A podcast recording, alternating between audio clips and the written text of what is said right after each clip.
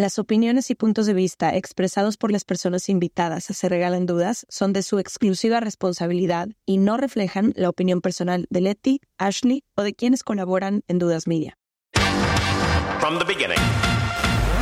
Se Regalan Dudas nace de la infinita necesidad de cuestionarnos todo. todo lo que está a nuestro alrededor. De dónde venimos y hacia dónde vamos. ¿Cómo tomar decisiones más informadas? Tenemos tantas dudas que te las queremos regalar. Soy Leti Sagún. Y yo, Ashley Franje, y en este espacio invitamos a quienes saben y no saben tanto De todo eso que tendríamos que estar hablando. en colaboración Con ACAST.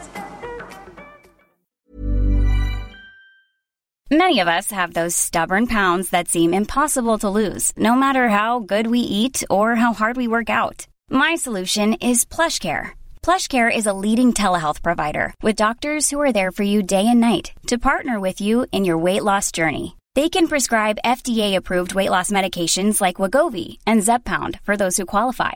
Plus, they accept most insurance plans. To get started, visit plushcare.com slash weight loss. That's plushcare.com slash weight loss. Hi, I'm Daniel, founder of Pretty Litter. Did you know cats tend to hide symptoms of sickness and pain? I learned this the hard way after losing my cat, Gingy. So I created Pretty Litter, a health monitoring litter that helps detect early signs of illness by changing colors, saving you money and potentially your cat's life. Pretty Litter is veterinarian developed, and it's the easiest way to keep tabs on your fur baby's health right at home. Go to prettylitter.com and use code ACAST for 20% off your first order and a free cat toy. Terms and conditions apply. See site for details. Les damos la bienvenida a otro martes más de Se Regalan Dudas. En el episodio de hoy, quise hacer tu voz, pero no me salió, voy a decir solo a mí. En el episodio de hoy, eh, uno es de los crossovers que más nos han pedido, toda nuestra comunidad, nuestro equipo. El otro día subí una foto con ella y todo el mundo, dime que va a venir, se regalan dudas, por favor. Y la primera vez que supe de nuestra invitada es porque mi hermana estaba tomando un curso de, creo que creatividad con ella, ¿no? Como cómo empezar el año con tu creatividad y todo. Y estaba muy concentrada con sus audífonos en un 31 de diciembre o no sé qué, así de que, o el 2 de enero. Y yo, ¿qué haces? Y me acuerdo que me paré al lado de ella a escuchar y yo dije, ¡ay, qué chida! No te conocía, no, nos habían puesto tu nombre, pero no te ubicaba mucho. Y después Ale Farías, Ale, sé que estás escuchando esto, me dijo, tengo una amiga que creo que le, le gustaría muchísimo, se regalan dudas y de ahí te empecé a seguir. Y me ha encantado porque ha sido muchísimo sobre creatividad, muchísimo sobre aprender a presentarme como realmente soy en todos los lados que vaya. Y ahora que nos hemos estado convirtiendo en amigas, y lo que más quiero hablar de este podcast ha sido como esta valentía de explorar millones de cosas que tú- a ti se te da muy bien. La primera vez que yo escuché de nuestra invitada fue con un texto que leí en uno de nuestros episodios, no sé si te taguearon, Sí, pero lo leí y lo tengo guardado en mi celular desde ese día hasta el día de hoy. Dice, nunca me gustaron las puertas entreabiertas, porque no dejan salir ni dejan entrar. Pierden su función de retener, despedir o invitar. Y nada más me acuerdo perfecto de la arroba Marguga, así como que se me quedó grabado. Entonces cuando dijeron, va a venir Marguga al podcast, dije, ya sé cuál. La de ese quote que tengo tatuado en mi cabeza.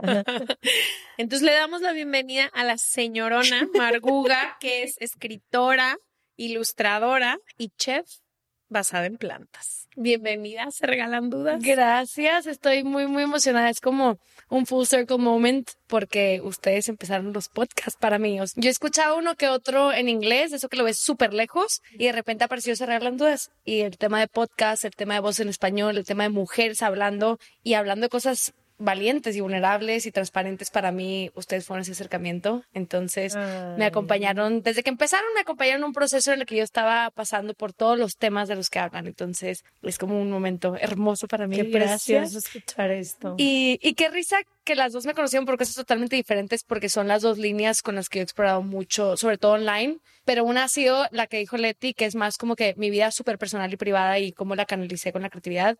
Y el otro es el lado como de creatividad y sanación que es un poquito más, no quiero decir técnico, pero más con la intención, como es más psicológico, es más como siéntate y haz esto y como más inspirador, que creo que la línea motivacional de repente se puede poner muy así, como que dale, go, go, go. Y lo otro es como que no, acepta la realidad como es, que es, sientes de todo y tengo estos corajes de relaciones y estos resentimientos de temas como de amor, etcétera, y se canaliza por ahí. Entonces, me ha, me ha servido mucho como que ver los dos lados y usar los dos lados y como tú dijiste ahorita, como que darle oportunidad a los dos de existir. Y gracias, gracias por, por No, invitarme por estar de conmigo. tenerte. Mi primera pregunta, y sé que muchísima gente no solo te sigue, sino toma tus cursos y demás, es para entrar en contacto con su creatividad, con el artista que todas y todos llevamos dentro y que muchísimas veces por la vida tan complicada lo suprimimos. A mí me ha dado muchísimo gusto ver que durante años Leti creyó que no era una persona creativa, que ella era la dupla de amistad, de que no sabía nada de muchísimas cosas y a las dos, cuando nos pusieron en un espacio, tomamos roles completamente diferentes a los que eran de un principio, que yo era la creativa, la que estudié fotografía y tú habías sido la niña del tech. Sí, la niña que escribía ensayos técnicos con palabras complejas. Entonces, creo que muchísima gente te sigue por eso, porque creo que todos tenemos esta parte sensible, esta parte que quiere conectar con nuestra alma hacia la creatividad y a veces ni siquiera sabemos cómo hacerle. ¿Cómo podemos hacerle? Mm, Creo que lo más importante es desaprender las cosas que damos por hecho, que es como soy o no soy. Como que si no he tomado clases de arte, no soy artista. Si no, si mi mamá no es artista, si no está en mi familia, no soy artista. Como que hay mucha vergüenza, hay mucha pena de explorar cosas que alguien no te pone una estrellita en la frente de tú eres esto, o que no te sacaste O un eres la título. más buena o el mejor en esto. O vivir en contraste, como que en este caso, como, ay, Ash es la artista, yo soy la técnica. Es como, no, todos tenemos todos los lados y hay como plataformas y lugares para explorarlo. Entonces, yo lo que diría, más que estudiarlo o tomar clases necesariamente, tú darte el espacio, como en intimidad. Creo que eso es bien importante porque es un lugar donde, uno, trabajas tu relación contigo mismo, como tener intimidad y complicidad contigo. Y dos, ahí es donde no te va, donde menos te tiene que dar pena o vergüenza lo que salga. O sea, puedes tratar de escribir tu primer poema y te vas a atacar de la risa en tres años de no mames lo que escribí ahí, ¿sabes? O puedes escribir algo y decir, ah, wow, mm, sí me resuena, sí me gusta. Y aparte, muchas veces la creatividad te informa. Lo que escribes, lo que pintas, lo que cantas, te informa de ti. Claro. No necesariamente viene de tu consciente, viene de un lugar que es como que, ah, no sabía que pensaba eso.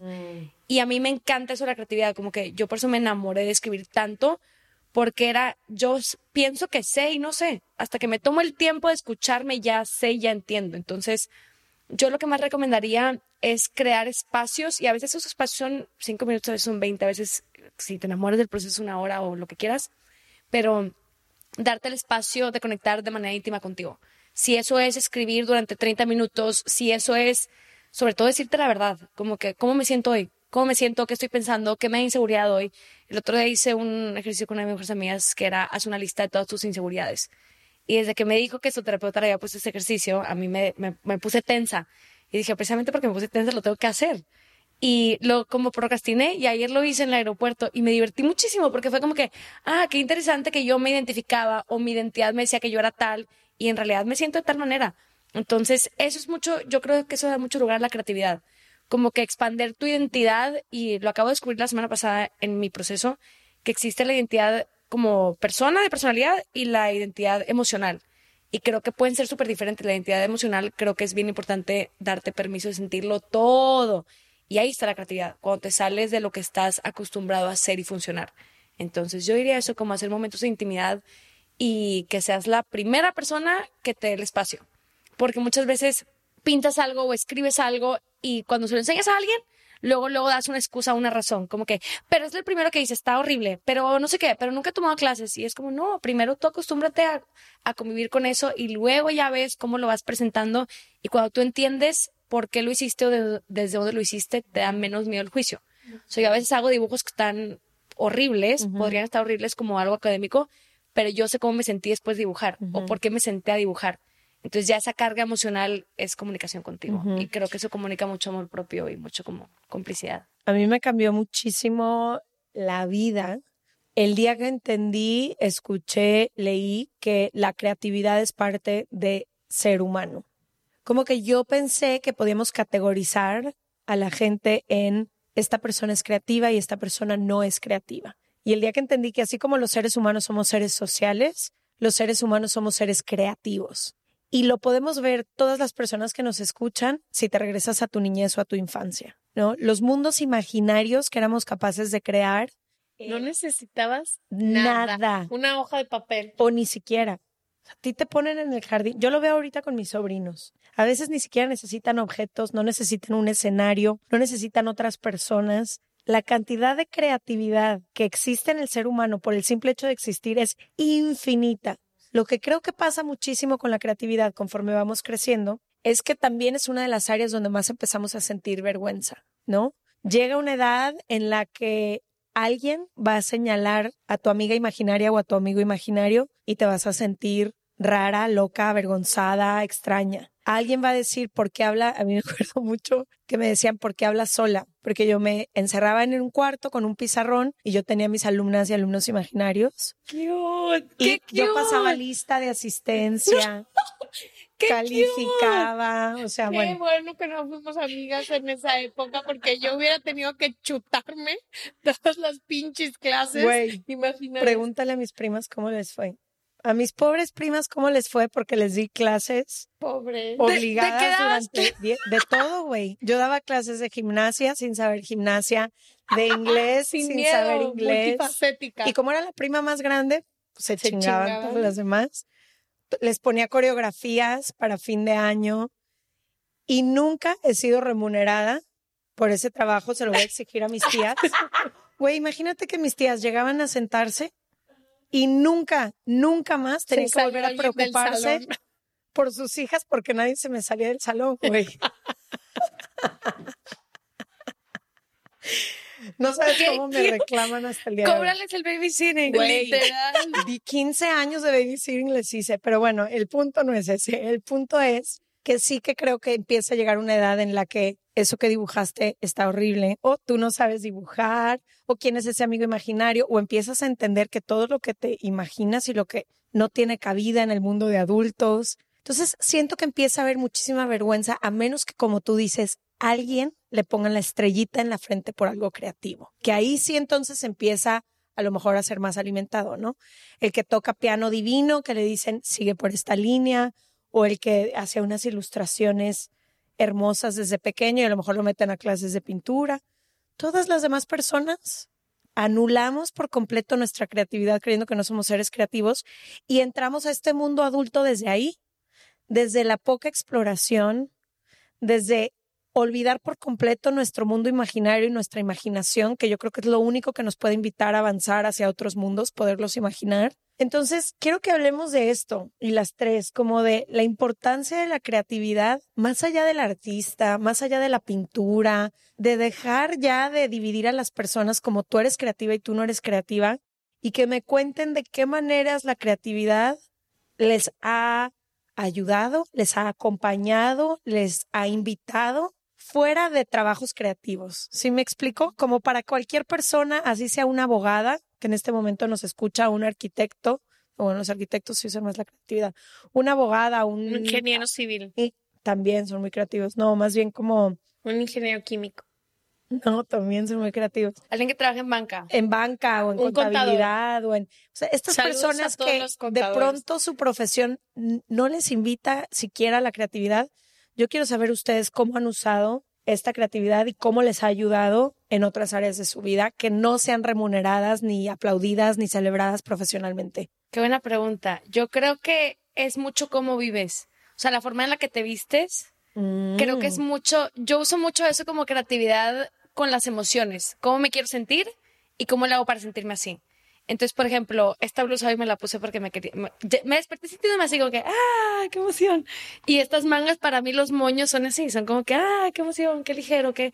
Entonces, es una manera de vestirme por fuera como me siento por dentro o como me quiero sentir por dentro. Entonces, yo antes me vestía toda de negro y después, no me acuerdo dónde lo escuché, pero era como que vestirte mucho de negro, obviamente también el negro puede representar orden, elegancia, etcétera, pero yo sabía que yo lo hacía por esconderme, como que no quiero que nadie me vea, no quiero ser percibida, no quiero tal, y por razones, cada quien tiene razones para querer esconderse y pasa muchísimo. Pero cuando me empecé a vestir de blanco, para mí la primera vez que me vestía de blanco fue como que me atreví. Y ahorita me la vivo vestida de blanco, me encanta y me hace sentir súper ligera. Entonces, creo que la creatividad se puede usar así, en cómo te vistes, por cómo te quieres sentir y también muchísimo en la cocina. En la cocina también es cómo me quiero sentir y qué comidas me hace sentir así. Y si tú quitas el juicio, no tienes que saber de nutrición, no tienes que haber estudiado nada, es mucho conectar con tu intuición. Creo que la creatividad es eso, jugar con tu cuerpo y las señales de tu cuerpo Mm, que te conectan con tu intuición. Como en actividades diarias. Entonces, Expresión. sí. Yo le pongo tono o tema al día con los olores también. Y hay, hay perfumes que no voy a volver a usar en mi vida. ¿Por qué? Porque me recuerda una situación horrible. O a una persona, güey. Eh, situación quiere decir persona. a una relación.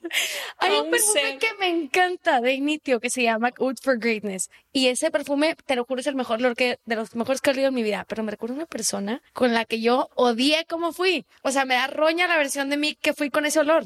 Y me encantaba. Yo me acuerdo de ir caminando que, mmm, huelo de Y él. no te pasa que ahora lo hueles y es como... esa aguja no me cae tan bien. Entonces, creo que es mucho, la creatividad se puede usar así, como en cómo me quiero sentir y cómo me regalo sentirme así. Hasta comiendo chocolates. Yo me compro chocolates todos los días de mi vida y en el avión venía con unas trufitas que compré aquí. Y era como que, ok, ¿cuál me quiero, qué quiero sentir primero? El de vainilla, el de no sé qué. Entonces yo creo que eso te ayuda a familiarizarte, como, de, como decía hace ratito, no tiene que ser crear algo visual o que otra gente pueda percibir, sino que tu experiencia interna sea creativa. Me encanta. Y que sea como que, "Mm, quiero probar esto y quiero que sepa esto y yo quiero saber que cuando me duermo huelo a esto. O hasta cuando cambias tu alimentación, que te cambia el, el humor, o sea, el olor. Todo eso también se me hace muy creativo. Entonces creo que son maneras de irte quitando la vergüenza contigo mismo. Que creo que ya también si quieres llegar eventualmente a pintar, a cantar, a escribir, ese sería una buena, como que un buen, un buena intro, sí. Me encanta.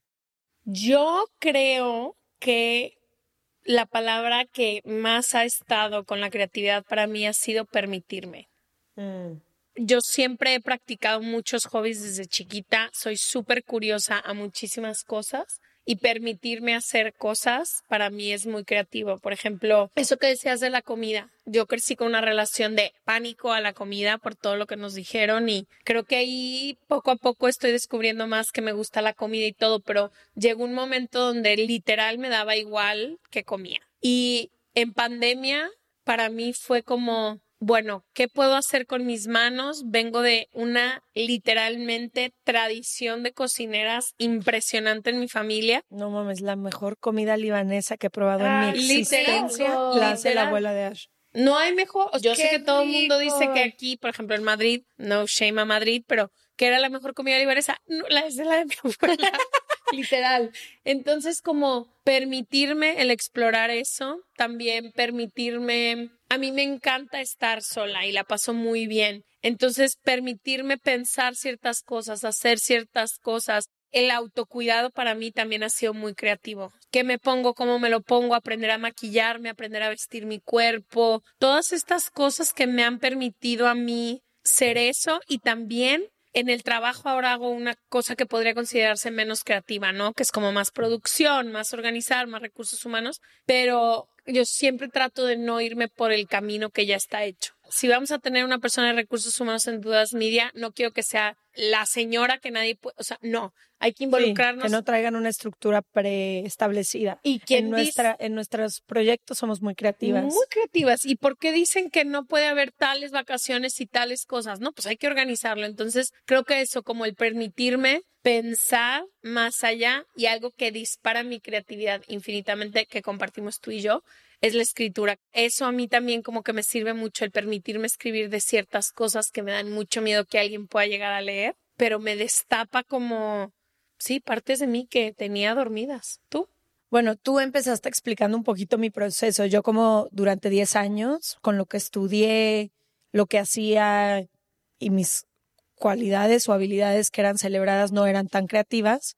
Entonces yo me compré esta idea de yo no soy la persona creativa. Por eso tan importante lo que compartí antes, ¿no? Como me quité la etiqueta de no soy creativa y ahora soy el pilar creativo de nuestra empresa. Las nuevas ideas, los nombres, el bajarlas, es lo que más me emociona. Y una de las cosas que yo le digo mucho a Pau y a Ash para la creatividad, sobre todo yo que tengo que es mi trabajo, algo muy importante es que para poder crear y para poder imaginar necesitamos espacios. Y en el momento en el que vivimos hoy hay muy pocos momentos o espacios de inspiración. que no tengan ningún objetivo. ¿Por qué? Porque vivimos en un mundo tan enfocado en la productividad que si no tiene un objetivo esa actividad que estás haciendo específico, parece que no tendríamos que hacerlo. Entonces, antes de esta faceta de mi vida, yo solamente hacía cosas o leía cosas o escribía cosas que tuvieran alguna utilidad, que se necesitaran para el trabajo, que me las hubieran pedido para X cosa. Y ahora, parte importantísima de mi proceso creativo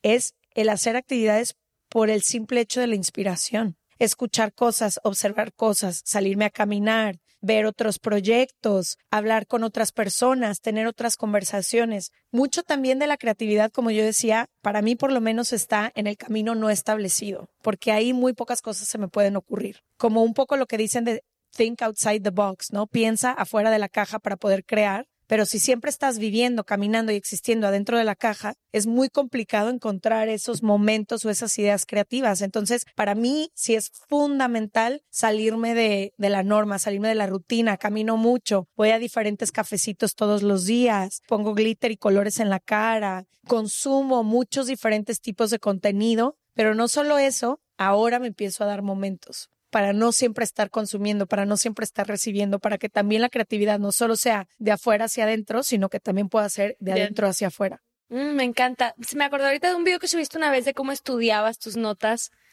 para Red Carpet y eso se me hizo súper creativo también en el momento que tú haces o lees, tipo ahorita que, está- que estamos entrevistando, es como le tocas los botones a la gente y ese estudiar y ese como organizar tus notas a mí se me hizo súper creativo y fue como que algo que tú te autodetonas para funcionar de cierta manera. Eso también me encantó, eso se- me súper creativo. Y ahorita que dijiste lo de hacer espacios para eso, yo me acuerdo y yo crecí en muchísimo privilegio, pero ese privilegio no incluía apertura de terapia. Entonces, la primera vez que yo le pedí a mis papás que quería terapia, no estaban familiarizados con ese tema y me dijeron que no. Entonces, a esa edad, pagar 700 pesos, 1000 pesos, no sé cuánto costaba terapia en ese entonces, era muchísimo dinero que yo no tenía.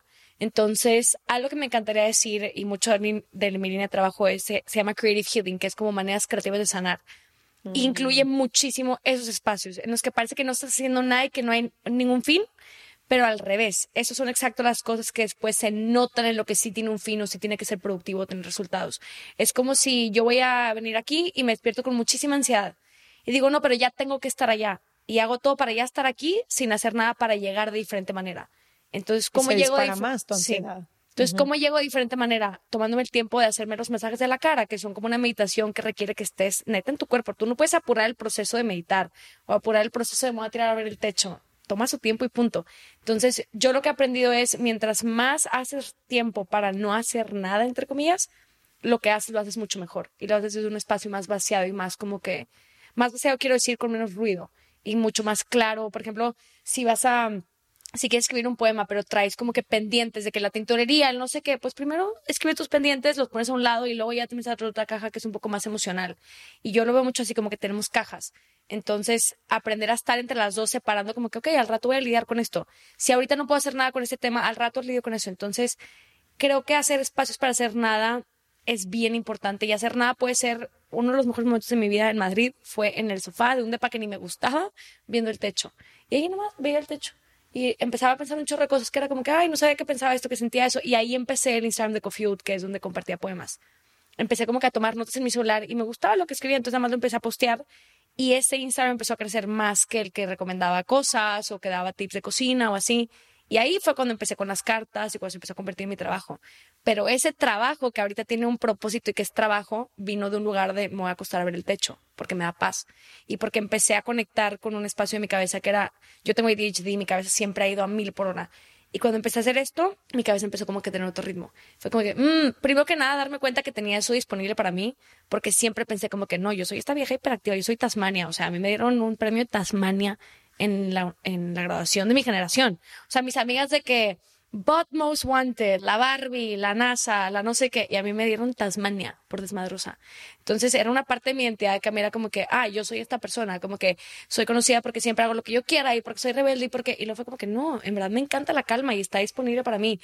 Y a mí me encanta como esta línea de trabajo porque yo sé dónde vengo y es como si yo pude accesar esta calma, si yo pude accesar este nivel de "Mm, estoy bien explorándome y ya, no, y ya no me da pena, ya estoy cómoda con mi cuerpo, ya estoy tal. Digo, si yo pude hacer eso, que yo sé de dónde venía antes, digo, cualquiera puede. Entonces, por eso me apasiona tanto este lado y creo que es mucho eso, darte tú esos espacios y ahora los podemos hacer en compañía. Creo que hay más que nunca sed o ganas de comunidad y por ejemplo mi amistad con Ale es muy así. Mi amistad con Ale es como que, ay, nos entendemos que nos encanta crear y que nos encanta como que estas cosas como cute, femeninas, mágicas que antes podrían ser como que, qué pena, ¿sabes? Porque yo también me daba mucho orgullo como que ser productiva y hacer cosas como Claro, con la finalidad de resultado. Entonces, creo que es eso, como que mientras más te das tiempo de, entre comillas, hacer nada, lo que sí haces lo haces desde un mejor lugar. Quiero hablar de dos cosas. Uno, que, ¿a qué te refieres? Y yo he convivido mucho contigo, pero quiero entender cuando dices, la calma también está disponible para ti, la creatividad también está disponible. ¿A qué te refieres con eso? Porque creo que son cosas que no son parte o nunca fueron parte de mi identidad por fuera, externa. Siempre fui percibida como una persona súper social, súper extrovertida. Y con el tiempo, a los 14 tuve una depresión súper fuerte. Entonces me empecé a retraer mucho socialmente. Tuve anorexia un periodo como de un año y algo. Entonces, eso para mí fue como un quiebre, fue una antes un después en mi vida. Entonces empecé a estar como isolated, como que escondida y sola y como que me castigaron muchísimo eh, en esos años porque reprobaba todo. Los cuatro meses fue como menos vida social, menos tal. Y ahí fue cuando empecé a leer, cuando empecé como que a, editar fotos en la computadora, cuando empecé como que con todo el lado de creatividad, pero no era parte de mi entidad externa. Entonces, Era para ti. Entonces era como que no era algo que yo quería que a mí me da una vergüenza que alguien supiera que yo escribía. O sea, para mí ahorita decirlo como que en fuerte y decirlo con calma es como wow, porque me da mucha pena. Yo era como que súper masculina, era como súper tomboy, era como mm, cero sentimental. Entonces, como que me di cuenta que a partir de esos momentos, ese rato sola que empezó desde, desde un mal lugar, de como que me siento sola y quiero estar sola, se convirtió después en ese espacio que hice sola, me empezó a gustar mucho y fue por cambiar como que esa dinámica. Y fue a través de la creatividad, fue como que empezar a pintar, empezar a hacer, empezar a escribir, empezar a editar fotos y que me gustara como que cómo me sentía mientras lo hacía. Y ahí fue cuando yo creo que empezó realmente mi proceso de como complicidad conmigo misma. Pero yo era la persona que más miedo me tenía. Y por eso me refiero que existe para mí esa calma, porque si no, yo hubiera sido o siempre fui muy, muy hiperactiva y muy como todo en chinga, todo ya y todo como yo quiera. Y ahorita sí me siento como que mm, mucho más relajada con la vida. Hi, I'm Daniel, founder of Pretty Litter. Did you know cats tend to hide symptoms of sickness and pain? I learned this the hard way after losing my cat, Gingy. So I created Pretty Litter, a health monitoring litter that helps detect early signs of illness by changing colors, saving you money and potentially your cat's life. Pretty Litter is veterinarian developed, and it's the easiest way to keep tabs on your fur baby's health right at home. Go to prettylitter.com and use code ACAST for 20% off your first order and a free cat toy. Terms and conditions apply. See site for details. Hey, it's Ryan Reynolds, and I'm here with Keith, co star of my upcoming film, If, only in theaters, May 17th. Do you want to tell people the big news? All right, I'll do. Sign up now and you'll get unlimited for $15 a month and six months of Paramount Plus Essential Plan on us. Mintmobile.com slash switch. Upfront payment of $45 equivalent to $15 per month. Unlimited over 40 gigabytes per month. Face lower speeds. Videos at 480p. Active Mint customers by 531.24 get six months of Paramount Plus Essential Plan. Auto renews after six months. Offer ends May 31st, 2024. Separate Paramount Plus registration required. Terms and conditions apply if rated PG. Este mes, Leti y yo nos tomamos unas merecidas vacaciones. En lo personal, necesitaba un tiempo de desconexión para estar solo conmigo y con las personas que quiero. Uno de los planes que hicimos fue ir a uno de mis lugares favoritos, el mar. Por eso decidí comprarme un traje de baño lindo, protector solar y algunas otras cosas que quería llevarme a la playa. Después de comprar lo que necesitaba, usé una app que se convirtió en mi más grande aliada, porque me regresó dinero en efectivo y me recompensó por muchos de los gastos que hice. La app se llama Hybora y es muy sencilla, rápida y segura de usar. Hybora me ha regresado dinero por comprar en tiendas como Lowell's, Macy's, Sephora, Best Buy y mucho más. Tú también puedes empezar a usarla y recibir dinero por comprar desde comestibles hasta artículos del hogar y de belleza. Lo único que tienes que hacer es agregar tus ofertas en la aplicación, subir tu recibo y listo. Obtendrás dinero real que podrás depositar a tu cuenta bancaria, PayPal o tarjetas de regalo. Si tú también quieres aprovechar estos beneficios, en este momento, para ti que eres parte de nuestra comunidad, Hybora ofrece 5 dólares por solo probar Hybora usando el código DUDAS cuando te registras. Simplemente ve a la Apple Store o a Google Play Store y descarga la aplicación Hybora completamente gratis para comenzar a ganar dinero en efectivo y use el código DUDAS. Eso es I-B-O-T-T-A en App Store o en Google Play con el código DUDAS. Quiero hablar contigo de la autenticidad y de la vulnerabilidad que requiere ser auténtica. Yo me acuerdo en uno de tus cursos que tomé, dijiste algo, no me acuerdo bien, pero que era como, ven como ya estás, como eres tú, presenta y escribe así, o ve a un café como eres, o ve a bailar como eres. Y creo que le tenemos tanto miedo a quienes somos auténticamente porque tantas veces nos han dicho que no es suficiente, que no se puede, que aquí no, que hablas muy fuerte, que eres muy, que te estás moviendo mucho, que todas estas cosas que todo el tiempo nos hacen que nos van haciendo chiquitas y al final cuando quieres llegar a conectar con quien realmente eres, te esperan siete años de terapia y siete años de caminar, de realmente encontrar así. ¿Qué la gente que nos escucha hoy que no sabe si está siendo auténtica o no, ¿cómo te conectas tú con eso y cómo ayudas a tanta gente a conectar con su autenticidad? Mm, qué bonita pregunta. Me puso muy sentimental porque creo que tiene mucho que ver con soltar socialmente y soltar amistades y soltar personas. Porque te juro, nunca me han faltado en mi vida personas que me dicen, es que eres bien extrovertida, es que eres cero penosa, es que eres, eres, y a veces son etiquetas con las que yo ni me identifico y sé que no soy, y ya puedo decir como que, "Mm, esa es tu opinión, qué interesante que piensas eso. Pero para mí incluye mucho no tener miedo a encontrar gente nueva y a soltar gente que te refleja algo de ti que te hace pensar que eres raro o inadecuado. Porque va a haber gente que dice como, me encanta cómo hablas, me encanta cómo te expresas, me encanta. Tengo una amiga que tiene como fama de ser súper inapropiada, pero es tan genuino y sabes que se le sale, o sea, así es ella. Y para mí es como un- una persona súper refrescante, o sea, a veces va a decir cosas que tal vez no te van a encantar, pero es como, qué rico, es una persona que es, siente, piensa y sale. Entonces a mí me da confianza ella por eso.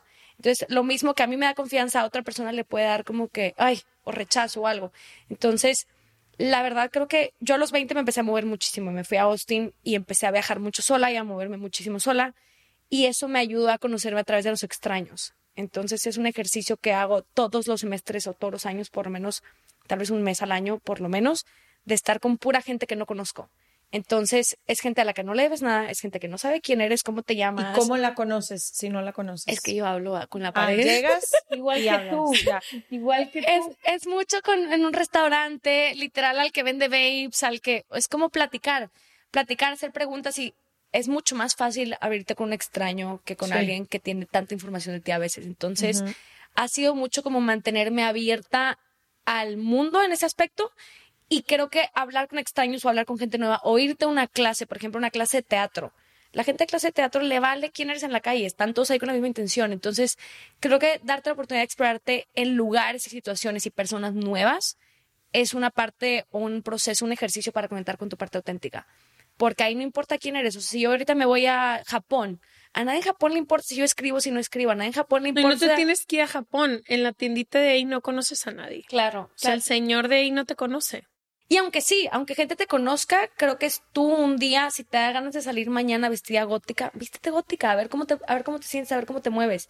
Yo quería hacer ese ejercicio en Nueva York, que por siete días me quería vestir totalmente diferente, pintar diferente, un día medio goticón, un día como más elegante, etcétera, para ver cómo me sentía yo y cómo me sentía que me percibía el mundo. Entonces, ¿Y te funcionó? ¿Qué, qué no lo descubriste? hice, lo Ah, hace- no, lo hice así como Ya. ejercicio tal cual, pero sí me daba cuenta mucho la respuesta diferente y cómo yo me movía diferente dependiendo de cómo estaba vestida o qué lados de mi personalidad presentaba. Que como te digo, tengo el lado super tomboy y tengo el lado que me encanta estar como que polished o lo que sea.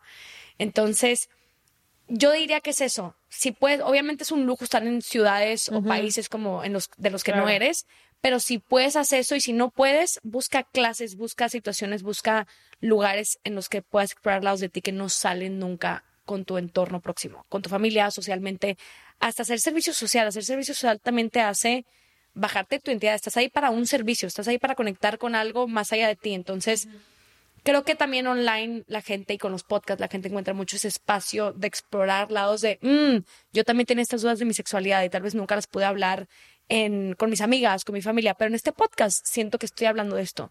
Ahora diría que sea una conversión real, o sea, que sea algo que tenga que ver con estar en persona. Entonces, métete a clases de algo, ve a foros, ve a paneles, habla con extraños, como que... Y eso quiero decir que yo sé que hay mucha gente que le da pena, pero hay un concepto que es exposure therapy y es haz exactamente lo que te da curiosidad pero te da vergüenza. Hazlo una vez, te va a costar un chingo la primera vez, pero la segunda te va a costar un poquito menos y la tercera te vas a divertir. Entonces, todo lo que te da pena que tenga que ver con otra gente, con explorar lado de ti, ¿qué pasaría si digo? Yo, yo pienso mucho así como que quiero ver que el mundo se queme tantito. Entonces digo, ¿qué pasaría si digo esto que no quiero decir? ¿Qué pasaría si pongo mi límite ahorita? Y yo con los límites he batallado muchísimo, pero ha sido bien divertido porque el resultado siempre ha sido positivo. Entonces, al principio era como que, te, y cuando tú te callas algo que para ti es importante, te sientes bien mal contigo después, te sientes débil, Sí. te sientes como cohibida. Entonces me he dado cuenta que es, o me siento cohibida, o lo digo y me atreví y me siento incómoda dos segundos, pero no me quedo con Sí. el mal sabor de boca yo. Entonces, todas esas cosas siento que es como que un juego, yo lo veo como un juego Justo de eso te iba a decir. tanto, qué tanto Te estoy puedes... escuchando y como que siento que todo esto que haces lo haces sin tomarte en serio, sin tomar a la vida en serio y jugando. Y creo que es muy refrescante escuchar eso, porque todo esto que estás diciendo, si lo ves desde un punto más rígido y más puede asustar muchísimo. Si, si lo ves desde un lugar de juego donde no pasa nada, donde me voy a vestir siete días de forma distinta a ver qué pasa y al día ocho continúa la vida, o voy a cualquiera de estas cosas que estás diciendo, entonces sí es un ejercicio bien chido donde puedes explorar diferentes facetas y no cambia nada, no cambia tu, tu ser, no cambias tu identidad, no cambias, solamente es, como decía Ash, permitirte. Y me gusta mucho escucharlo porque, no sé, por lo menos a, a personas que se identifiquen conmigo, que al revés, nos tomamos la vida un poquito más en serio, este tipo de dinámicas o de juegos ayudan un chorro a relajarnos un chingo, porque al final te das cuenta que no pasa nada. Todas esas voces que te decían, Te estamos todos viendo. sí, eh, el mundo entero se va a dar cuenta quién eras, no tiene que nada. Que-". No pasa nada, nadie te está viendo, a nadie le importa. Y si sí, esa es la historia. O sea, y si, y si sí te están viendo, son puntos interesantes en tu vida. O sea, como que, ah, el día que hice esto, el día que me fui a este viaje loco, el día que dije que sí a la cita con el loco de no sé dónde, o cosas así como que verlo como experiencias, como eventualmente si te quieres enseriar, eso siempre va a estar disponible. Si yo mañana digo, quiero ser un adulto normal y funcional, puedo pretender hacerlo hasta que me salga pero es más divertido no hacerlo. Y ya traté lo otro un ratito y no me funcionó.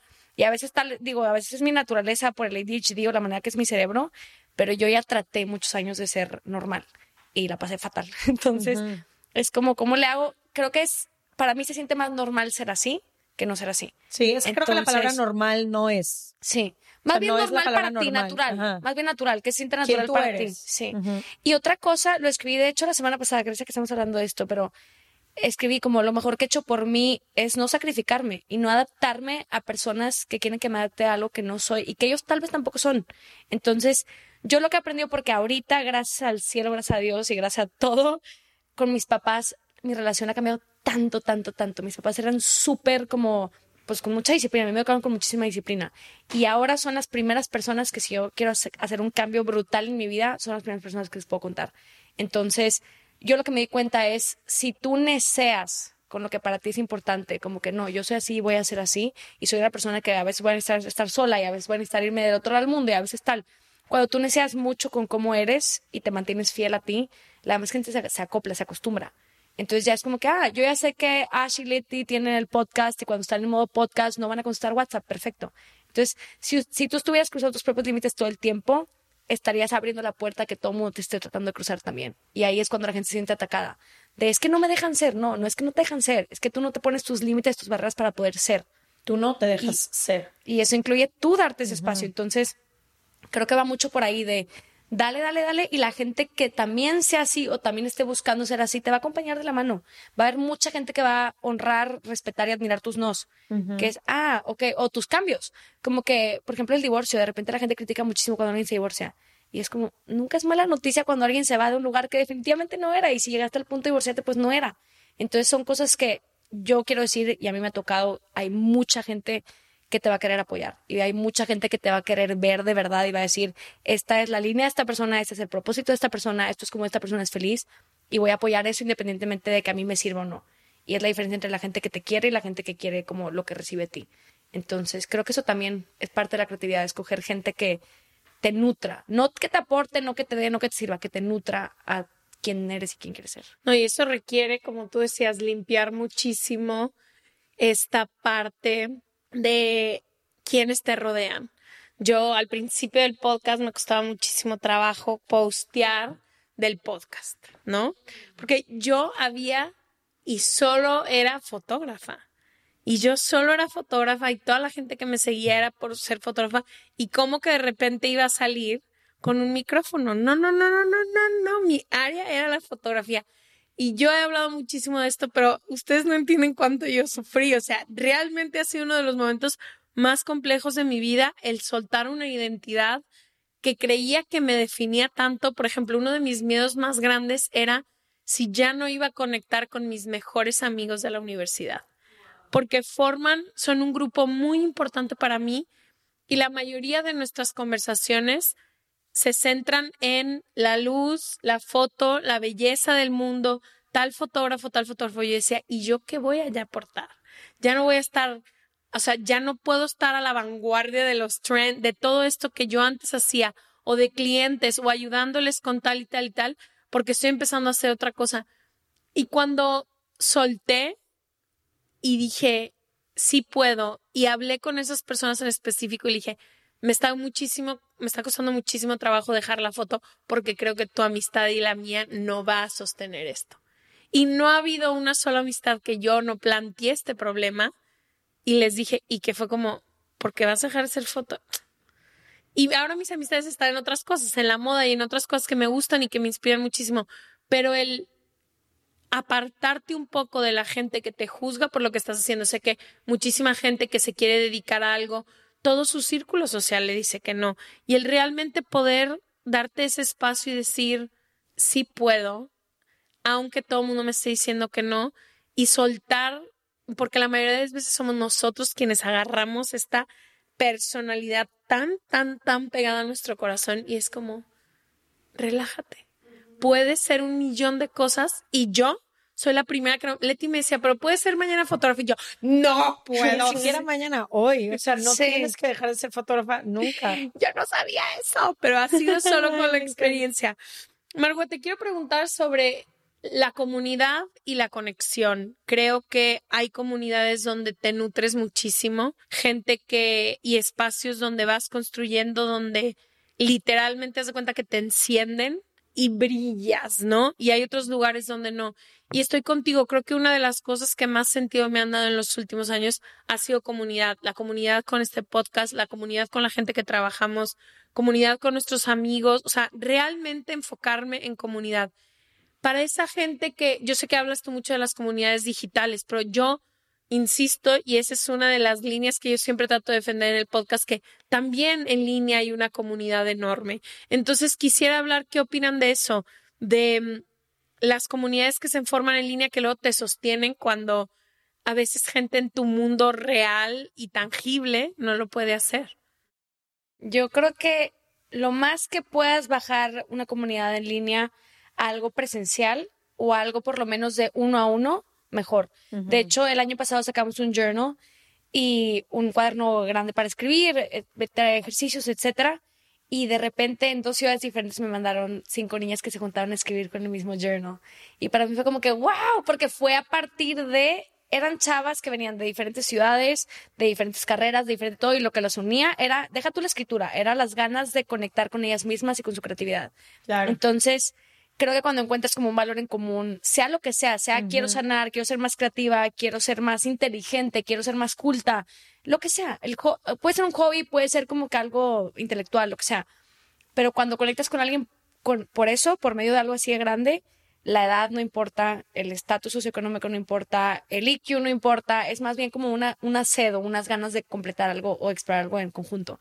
Entonces, yo lo que diría es apóyate y acostúmbrate a los sentimientos de esas comunidades en línea que encuentras. Por ejemplo, habrá mil gente que las escuche y diga, es que son mis amigas, son mis amigas digitales y con ellas me siento tal, tal.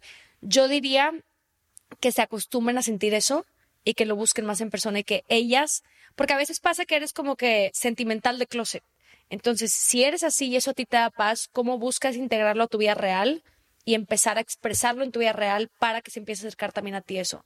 Porque luego hay mil temas que yo creo que todos tenemos como más vulnerables o sentimentales que no van por fuera, porque entre comillas no van con tu identidad o con círculo social, que ya sabemos que en Latinoamérica hay mucho eso de ser cool y qué es ser cool y qué no es ser cool. Por ejemplo, el tema del alcohol hay mucha gente, yo dejé de tomar un año y mi vida cambió por completo, porque dejé de tomar por tema salud mental y mi vida social cambió muchísimo. ¿Por qué? Porque todo mi entorno social tomaba, entonces ahora yo era la que no quería, ¿sabes? Entonces, creo que habrá gente, y existe obviamente ahorita mucha gente que entiende como que no, tu salud mental va primero. Si tú me dices ahorita, yo no quiero tomar porque me siento un poquito ansiosa, perfecto, dale. Y te pasa al siguiente tema, ¿por qué? Porque hay una conexión más importante. Entonces yo diría como que te acostumbres a que el sentimiento que te dan tus comunidades digitales lo vuelvas parte de tu psique y lo uses también en persona. Me encanta. Como que me voy a mover con este filtro. Si a mí me gusta Leti y Ash porque son abiertas, porque son empáticas, porque preguntan en vez de juzgar, porque se informan en vez de, en vez de como que asumir o concluir, es como, ¿cómo busco esas cualidades? ¿Cómo busco hacerlas yo, tenerlas yo, o sea, bajarlas a, a mi experiencia y conectar con más gente así? Y muchas veces eso es a partir de cursos, a, a partir de clases.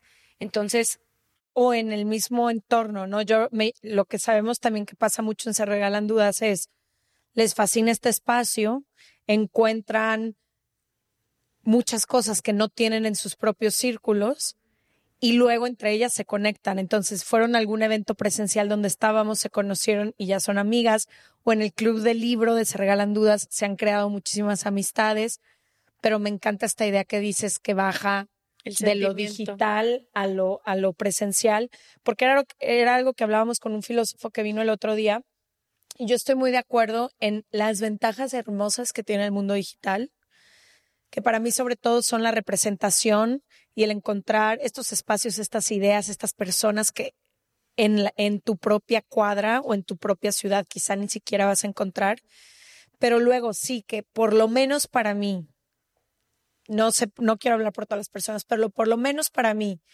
que mi lenguaje del amor y lo más importante en mi vida es tiempo de calidad, sí lo tengo que bajar al mundo sí. real. Y por eso creo que también yo insisto tanto, a diferencia de Ash, en cosas presenciales de Se Regalan Dudas, en hacer sesiones en vivo, en tener conferencias, en conocer a la gente que nos escucha, porque sí creo que la experiencia cambia mucho, a pesar de que esto es un proyecto digital y que sé que hemos podido llegar a 132 países y a millones de personas gracias a que esto es digital. No lo podríamos hacer de otra forma. Pero me gusta mucho esto que dices de poder mezclar ambos mundos. Y, y aparte, otra cosa que quisiera decir es lo que hablamos hace ratito de exposure therapy, como hablarle a la gente en la calle, en los cafés o lo que sea.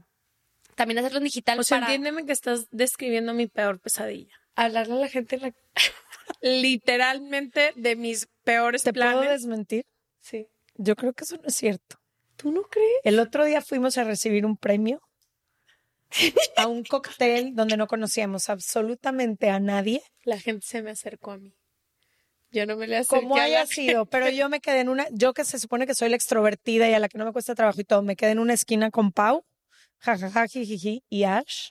17 amigos, beso y abrazo, pero cuando nos vemos, pero pásame tu celular. O sea, yo a veces, igual que Chelsea, porque su hermana y yo tenemos estas conversaciones, Ash cuenta unas historias y yo que la conozco también digo, güey, ¿de quién hablas? Es verdad, yo Se te le vi da a tan Maru. fácil hacer, a- o sea, ya es tu amiga y te conoció dos veces, güey. Sí, sí, sí. De, No de es real. iba a bebé, eres decir- muy buena socializando.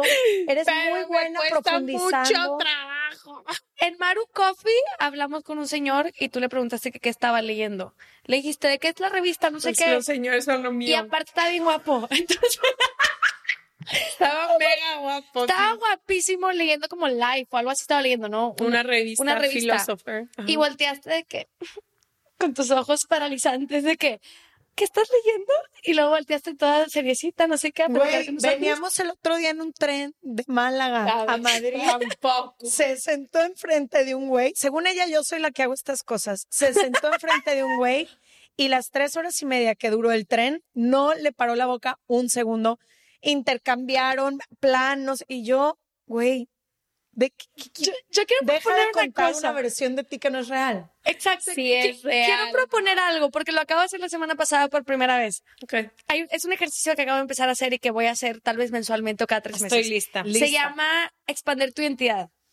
Y es hacer un update de qué ha cambiado en ti y qué percepciones sigues teniendo que ya no están sostenidas.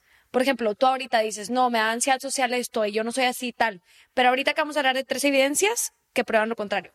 Entonces, expandir tu identidad ahora a, ahora me siento más cómoda o me doy cuenta que ahora hago esto más naturalmente. Entonces, ya te sueltas de lo que te has contado. Justo ahí lo escribí, de que los puntos más importantes de tu historia es cuando decides que la vas a cambiar. Y eso incluye mucho la A ver, creatividad ¿puedes repetir eso? que uno de los puntos más importantes de tu historia es cuando decides que la vas a cambiar. Entonces, eso jala muchísimo cuando te sientes insatisfecha. Yo hago una cosa que se llama recalcular todos los meses. Y es, si alguien no me conociera y solo me viera por fuera, ¿cuáles diría que son mis prioridades? O sea, si alguien no supiera mis intenciones, lo que yo me prometo, nada más ve lo que hago. Lo que hago con mi modo, ¿qué diría que, cómo diría que me quiero, cómo diría que me trato, qué diría que son mis prioridades. Y te da muchísima información sobre ti. Entonces, Wow. eso ayuda mucho a la creatividad, como que hacia dónde quiero que vaya mi vida. Entonces, de verdad, si nos estás escuchando, quiero que te desacostumbres a estar insatisfecho. O sea, que sea parte de tu rutina y de tu vida normal, como cuando me siento insatisfecho, insatisfecho o ansioso, es una señal de que toca sentarme a comunicarme conmigo y decir, ok, ¿qué toca? Y a veces esos updates son, ya no me llena este círculo social, ya no me llena esta clase, ya no me llena este trabajo, ¿qué, qué podría haber en su lugar? Entonces, ¿qué me está dando curiosidad? ¿Qué me está como que prendiendo la chispita cuando escucho de qué tema se me va la atención para allá? Entonces, hacer una combinación de update contigo mismo y segundo, expandir tu entidad. A ver, expandir tu identidad. Entonces, walk me. Hacemos que hago una lista de lo que hoy creo que me define Ajá. a mí. Sacas una hoja y Sacas pones cosas que tú ves lejos de ti, pero que siempre te dan curiosidad y quisieras cerca. Por ejemplo, yo conozco mucha gente y me incluyo que tenemos curiosidad con el tema de actuación. Y obviamente, ¿qué pasa? Piensas en ser actor, actriz y lo primero que piensas es la edad. Lo segundo, los gatekeepers, que alguien te tiene que dar una oportunidad, que tiene que venir de otro lado, que tal, tal, tal. Entonces, ¿qué pasa? Que se te ocurre algo que quisieras hacer y luego, luego juicios o cosas ya aprendidas escuchadas te lo bloquean. Entonces, expandir tu identidad sería sentarte a escribir cómo puedes conectar con esas partes en tu hoy. Por ejemplo, yo acabo de empezar a tomar clases de voz. ¿Qué dices? Clases de voz no es salir en la televisión, pero es un yo me siento más cómoda y más familiarizada con este tema. Entonces, no quiere decir que lo voy a hacer o no lo voy a hacer, pero mi sed y mi curiosidad de ese tema me está informando que tengo ganas de llenar eso. Entonces, ya las clases de voz para mí fueron, fueron 45 minutos ayer y para mí fue tan como, me llenó muchísimo, me nutrió. Entonces ya empieza el proceso de dejar de sentirse insatisfecho, como que, mm, como que yo le digo ble. Y yo quiero como que la gente nunca se acostumbre a sentirse ble. Y eso se quita con la creatividad. Ok, entonces hago la lista de todo lo que creo que me define. Ujú. Y todo lo que, no, todo lo que quisieras que te definiera. A todo lo que Y luego- quisiera que me definiera, pero no me define hoy. Que sientes que no. O sea, por ejemplo, Ash no se, no se identifica como extrovertida. Ya. Entonces, si tú quisieras, que tal vez no es extrovertida, tal vez es, puedes escogerlo y aquí también es la creatividad, escoger un languaging súper particular para ti. Entonces, soy, Ah. soy extrovertida con discernimiento.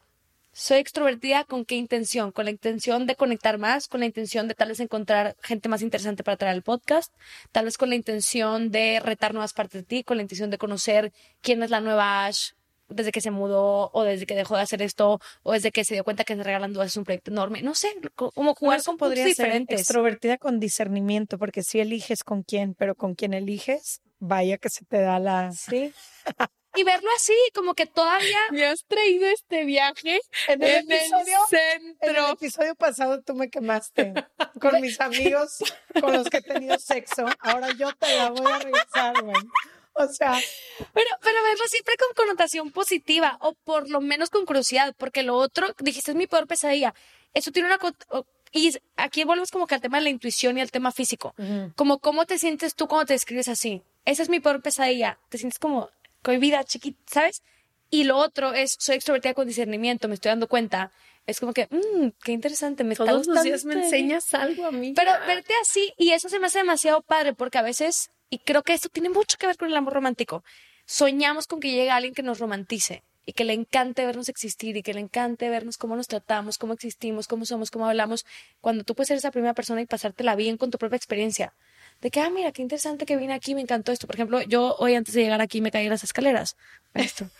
brutalmente. Venía grabando un story toda emocionada de que "Ih, voy a hacer regalando dudas, la, la, la. Y me caí por las escaleras de boca, como surfé como cuatro escalones hacia abajo. Pude haberme sentado a decir, soy una pendeja, siempre me pasan estas cosas. Y nada más me ataqué la risa y que estoy tan emocionada que me caí por las escaleras. Gracias a Dios no me rompí el pie porque no había llegado aquí. Y ya, y ahí quedó. Y es la misma situación con connotaciones diferentes. Yo, la verdad, crecí con cero juicio de ser tonta o de ser hiperactivo o ser tasmania porque a mí me gustaba ser así. Pero creo y es bien importante que cualquier connotación o, o etiqueta que creas que te define, tú la puedes cambiar. Como Que que, la retes. No, haber sido para mí, haber sido súper masculina de chiquita me da la libertad ahorita de escoger si quiero ser femenina o si quiero volver a ser masculina, dependiendo de qué me funcione o qué quiera sentir.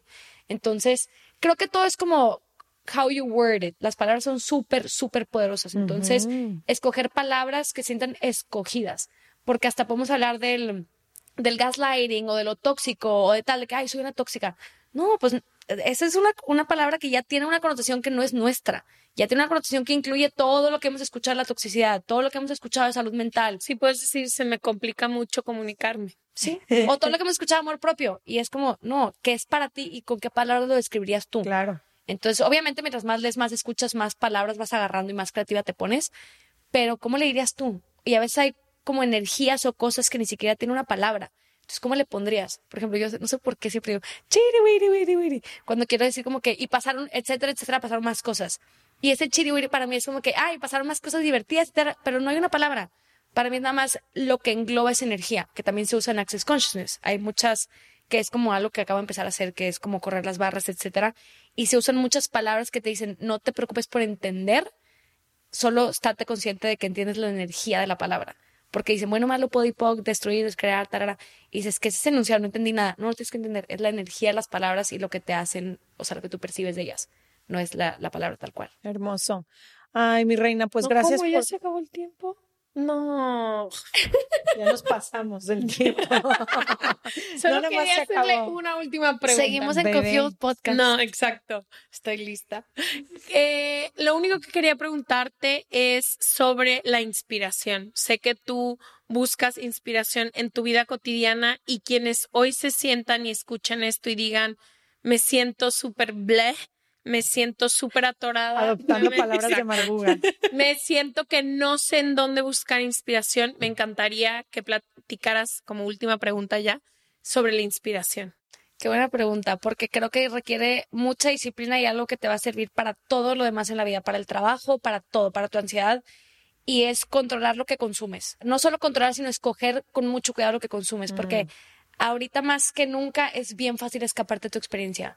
Es siento ansiedad, siento inseguridad. Por ejemplo, vas a comer sola, que a mí la neta me encanta comer sola, pero al principio obviamente me costaba. Aquí en Madrid me tocó ir a muchos restaurantes y sentarme sola en un side mío. Y al principio creo que todos tenemos la tendencia de estoy sola o estoy insegura y me voy a, voy a agarrar mi celular.